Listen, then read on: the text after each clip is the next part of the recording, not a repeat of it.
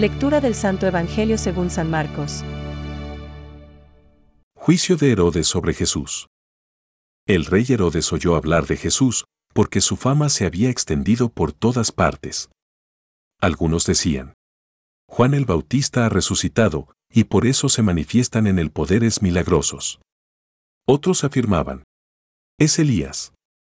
Y otros, es un profeta como los antiguos.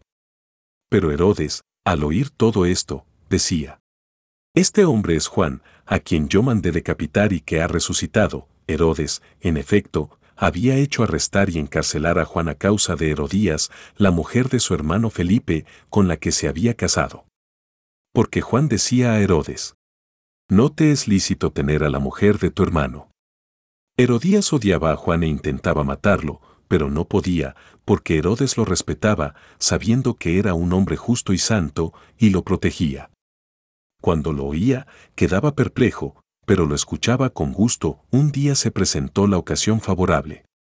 Herodes festejaba su cumpleaños, ofreciendo un banquete a sus dignatarios, a sus oficiales y a los notables de Galilea. La hija de Herodías salió a bailar y agradó tanto a Herodes y a sus convidados que el rey dijo a la joven, Pídeme lo que quieras y te lo daré.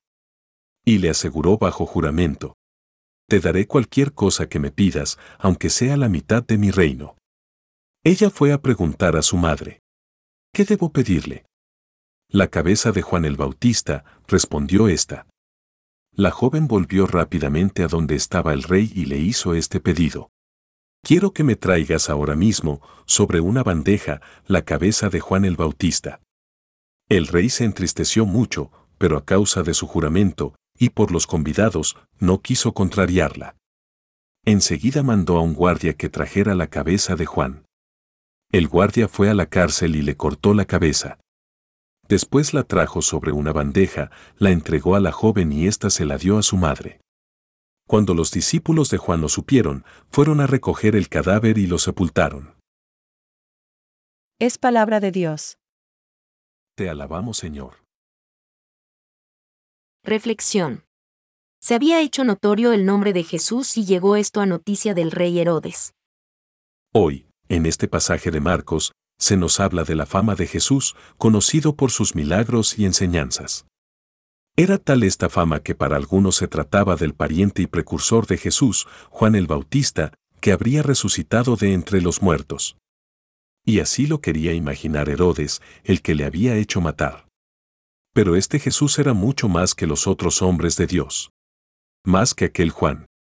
Más que cualquiera de los profetas que hablaban en nombre del Altísimo. Él era el Hijo de Dios hecho hombre, perfecto Dios y perfecto hombre. Este Jesús, presente entre nosotros, como hombre, nos puede comprender y, como Dios, nos puede conceder todo lo que necesitamos. Juan, el precursor, que había sido enviado por Dios antes que Jesús, con su martirio le precede también en su pasión y muerte. Ha sido también una muerte injustamente infligida a un hombre santo por parte del tetrarca Herodes, seguramente a contrapelo, porque éste le tenía aprecio y le escuchaba con respeto. Pero, en fin, Juan era claro y firme con el rey cuando le reprochaba su conducta merecedora de censura, ya que no le era lícito haber tomado a Herodías como esposa, la mujer de su hermano. Herodes había accedido a la petición que le había hecho la hija de Herodías, instigada por su madre, cuando, en un banquete, después de la danza que había complacido al rey, ante los invitados juró a la bailarina darle aquello que le pidiera. ¿Qué voy a pedir? pregunta a la madre, que le responde la cabeza de Juan el Bautista. Marcos 6:24. Y el reyesuelo hace ejecutar al Bautista.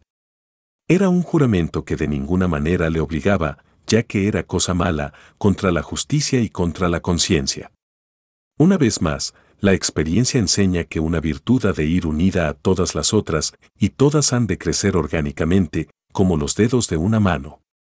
Y también que cuando se incurre en un vicio, viene después la procesión de los otros.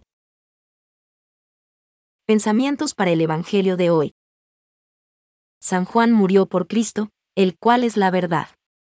Justamente, por el amor a la verdad, no reduce su compromiso y no tiene temor a dirigir palabras fuertes a aquellos que habían perdido el camino de Dios.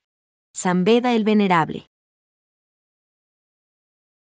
Juan no tiene miedo de los juicios humanos, las persecuciones, las calumnias ni de la muerte, pues, tiene una conciencia clara de su misión. La vida del Bautista se resume en la necesidad de obedecer a Dios antes que a los hombres. Benedicto XVI. Siguiendo a los profetas y a Juan Bautista, Jesús anunció en su predicación el juicio del último día. Entonces, se pondrán a la luz la conducta de cada uno y el secreto de los corazones.